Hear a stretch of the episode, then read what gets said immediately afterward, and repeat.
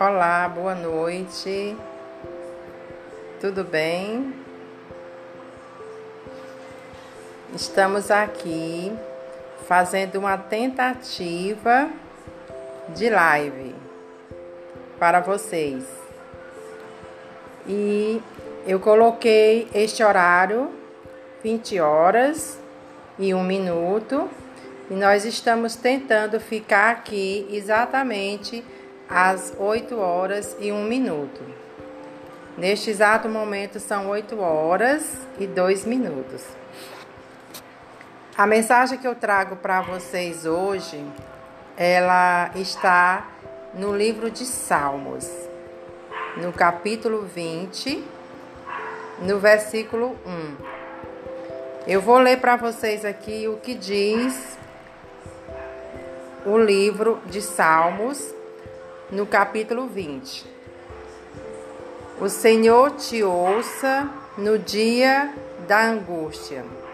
O nome do Deus de Jacó te proteja. Então, essa é a nossa mensagem para hoje. Deus, ele é um Deus de providência. Ele é um Deus de resultado. E ele é um Deus de sossego, de paz, de fidelidade e de amor. Deus, ele não se agrada com as nossas tristezas. Deus, ele não se agrada com as nossas confusões, com as nossas angústias, com as nossas tribulações. Na verdade, Deus é um Deus de fidelidade, é um Deus de paz e é um Deus de amor. E Deus me chamou a atenção nesse versículo da Bíblia, que é o versículo 1 do capítulo 20 de Salmos. Me chamou bastante a atenção, porque para vocês que leiam os livros da Bíblia, chegaram a chamaram a atenção de vocês que existem alguns personagens da Bíblia que na verdade eles sofreram tanto quanto as pessoas sofrem hoje em dia.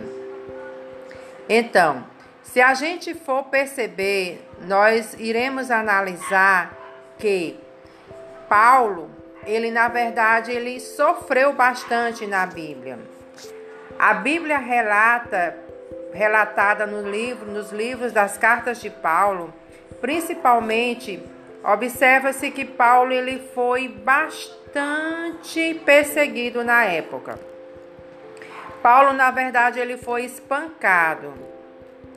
Paulo foi apedrejado. E ainda por cima, Paulo sofreu três naufrágios. E isso é um sofrimento sem tamanho. Além de Paulo, a Bíblia relata também que Jó, quem ainda de vocês não ouviu falar em Jó? Jó, na verdade, perdeu tudo. Perdeu os filhos, perdeu os bens, perdeu tudo na vida, mas a única coisa ele não perdeu, que foi a fé e a perseverança em Jesus Cristo. E no final de todas as contas, mesmo com Jó tendo sofrido, tendo perdido, tendo perdido os filhos e tendo perdido todos os bens, ele perseverou. ele não desistiu e alcançou a vitória. É dessa forma que Deus faz. Outro personagem também da Bíblia que a gente pode ver é Ana. Ana, ela não conseguia ter filhos. Ela orava, orava, chorava aos pés do Senhor por um filho. E então Deus escutou a oração de Ana e deu um filho. E ela entregou seu filho a Jesus para que ele pudesse servir a Deus. A vitória foi alcançada por Ana por quê? Porque ela perseverou, porque ela não desistiu da sua bênção e do seu milagre. José do Egito. Quem de vocês não ouviu falar sobre José do Egito? José do Egito, na verdade, ele foi perseguido pelos próprios irmãos. Ou seja, os próprios irmãos de José do Egito venderam ele como escravo. E aí então o que, que aconteceu? Ele foi perseguido, ele foi injustiçado pelos próprios irmãos. Mas José do Egito, como Paulo, como Jó, como Ana, todos eles venceram. E José do Egito ele conseguiu ser ainda governador da época. Então, a mensagem que eu trago para você hoje, Glória, Duda, Monique, Simone, que está me vendo agora, é que Deus sabe a sua luta. Deus sabe o que você está passando neste exato momento. Todos nós, nós passamos por angústias, por tristezas, por problemas. Mas em nenhum momento, em nenhum instante, Deus deixa de ficar perto da gente.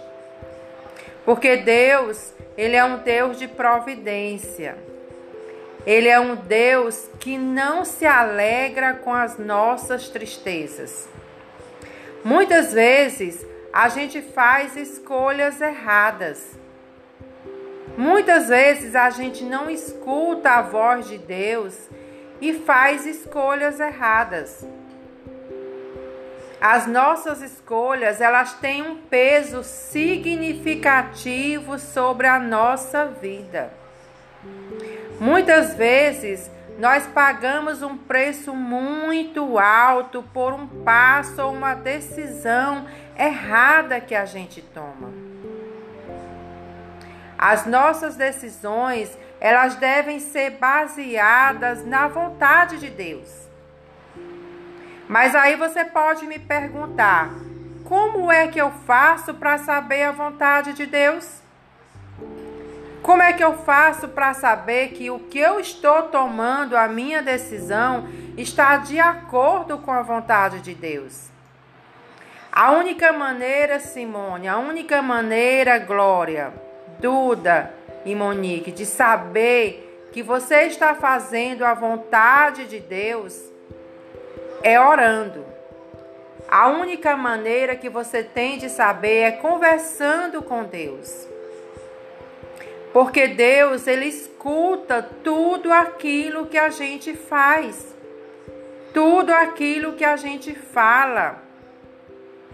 Às vezes a gente pede coisas a Deus que não são para o nosso bem.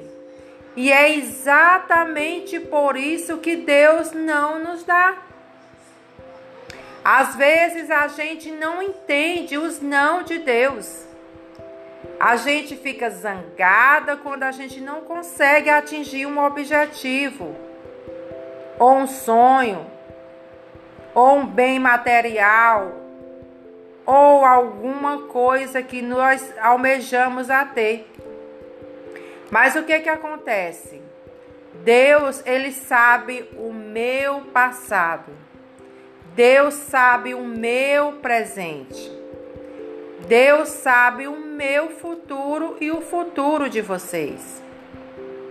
Então, mesmo ele sendo onipresente, onipotente, é por essas e outras razões que Deus não nos concede todas as bênçãos que a gente pede. Porque Ele sabe o que é melhor para mim e Ele sabe o que é melhor para você. E aí então, quando Davi fala, o Senhor te ouça no dia da angústia. Ele está afirmando e ele está clamando que Deus vai escutar a mim e a você no dia da angústia. É assim que ele vai fazer todos os dias. Em nenhum momento, em nenhum dia da nossa vida, Deus não vai deixar de ficar conosco. Porque na verdade, Deus ele preserva os seus. Quantas pessoas nessa pandemia não ficaram se sentindo sozinhas? Quantas pessoas nessa pandemia não se sentiram tristes, desamparadas, cheias de dores, cheias de medo, Quantas pessoas não perderam seus empregos, seus sonhos, seus namorados, seus maridos? Quantas pessoas, além de mim e de você, não teve insegurança nesses dias de 2020? Mas em nenhum momento, desde o momento em que você clamou, desde o momento em que você pediu a Deus, e desde o momento que você falou com Deus, ele deixou de te ouvir. Em nenhum momento ele vai deixar de te ouvir e nem vai deixar de realizar os teus sonhos. A Bíblia é um livro onde explica tudo o que a gente deve fazer tudo que você deve agir, a forma como você deve orar, a forma como você deve se alimentar e a forma como você deve agir com as pessoas. Para quem não tem costume de ler a Bíblia, a Bíblia é um relato, um relato grandioso, inspirado por Deus aos apóstolos para nos trazer as certezas que nós não temos na vida de hoje. A Bíblia, na verdade, ela está contida de Velho Testamento e de Novo Testamento. Esse versículo que eu li para vocês agora, que está em Salmos 20, versículo 1, ele pertence ao Velho Testamento. Saiba que todos nós, independente das nossas lutas, Independente das nossas inseguranças, nós devemos colocar a nossa certeza, a nossa fé, os nossos sonhos a Deus. E a melhor maneira para você estar próxima de Deus é orar. E o que é orar? Orar é conversar, é falar é dizer quem você é e o que você sente para Deus. Orar é agradecer. Agradecer pela sua respiração. Agradecer pela sua vida. Agradecer pelo alimento que você comeu hoje, enquanto muitas pessoas não chegaram nem sequer a se alimentar. Isso é agradecer. Antes de você conversar com Deus, agradeça. Antes de você conversar com Deus, agradeça por tudo que Deus te deu. Porque na verdade, Deus tem te livrado de muitas coisas. Deus tem te dado graça. Deus tem te levantado todos os dias de sua vida. E Deus tem te dado alimento todos os dias da tua vida. Você tem pai, tem mãe, mesmo que eles não estejam vivos, tem dinheiro para se manter, tem uma casa para morar, tem todo o abrigo dado por Deus. Todas as coisas que estão na terra, elas são dadas por Deus. Elas são bênçãos. A nossa vida é uma bênção. A nossa vida, a nossa situação financeira é uma bênção. E na verdade, nós devemos agradecer por tudo que Deus nos dá. Agradecer por tudo, tudo, tudo, embora muitas vezes nós estejamos tristes e angustiados. Nem sempre as coisas elas acontecem do jeito que a gente quer, da maneira que a gente almeja. Às vezes a gente planeja de ir para o supermercado, de ir para a igreja e não dá certo. Agradeça a Deus por não dar certo. Agradeça a Deus por ter recebido alguns nãos de Deus.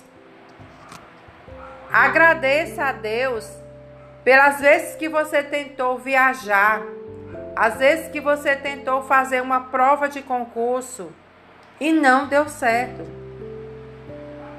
Agradeça. Agradeça a Deus por tudo e saiba que a única coisa que Deus se agrada é quando você se coloca aos pés do Senhor. Porque Deus se agrada de quem conversa com Ele. Deus se agrada de quem se aproxima dele. Deus se agrada de quem obedece a Ele.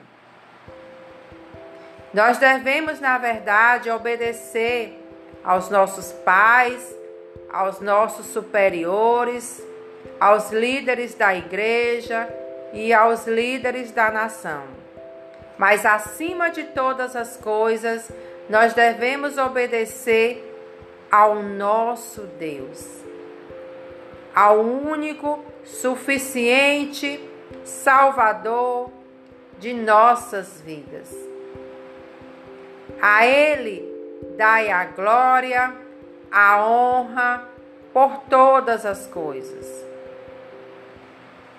E você, o que você tem feito para obedecer a Deus? O que você tem feito para agradecer a Deus todos os dias, desde a hora que acorda? O que você tem feito pelas pessoas que são necessitadas? As pessoas que passam fome, as pessoas que não têm educação, as pessoas que não têm instrução. O que você tem feito pelas pessoas que não sabem nem sequer o que querem da vida? O que você tem feito